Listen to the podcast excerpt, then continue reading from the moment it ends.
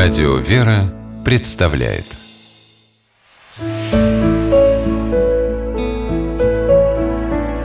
Пересказки Пахарь и барс по мотивам лезгинской народной сказки. В одном горном селении был участок земли, который много лет не возделывался.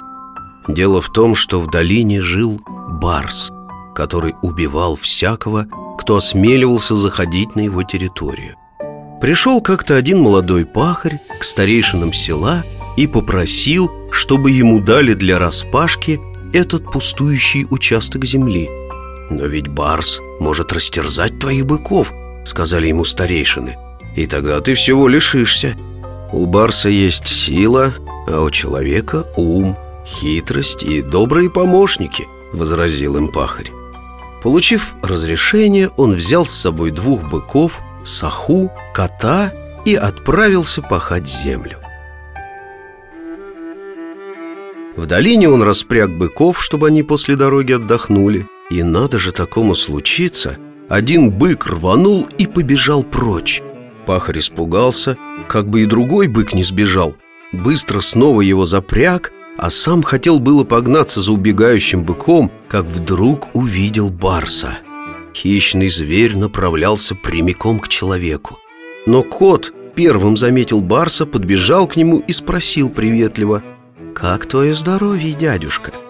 Барс посмотрел на кота сверху вниз и спросил «А ты кто такой?» «Я сын твоей сестры», — ответил кот «Разве не похож?» «Правда похож», — сказал Барс «Но только ты уж слишком маленький». «Так случилось от того», — объяснил кот «Что я попал в руки вон того человека Лучше бы тебе, дядюшка, не связываться с моим хозяином». «Что ж в нем за волшебная сила? Что ты сделался таким маленьким? Да он и сам-то ростом невелик. Сейчас я сам все узнаю». Подошел Барс к пахарю и зарычал. «Что ты сделал с моим племянником? Вот я сейчас съем твоего быка, посмотрим, что ты мне сделаешь».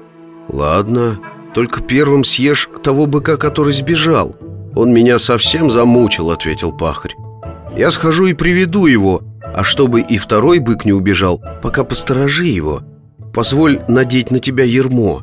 Так ты будешь удерживать второго быка, пока я приду».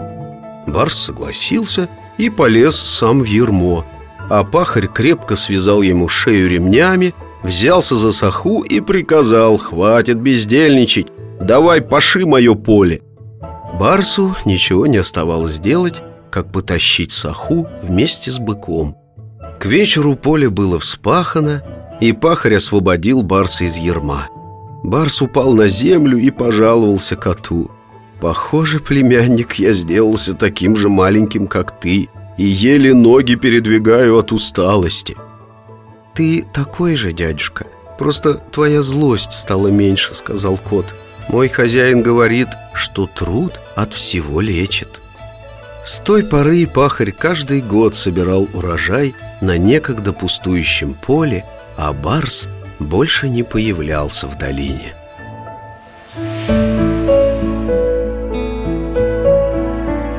Пересказки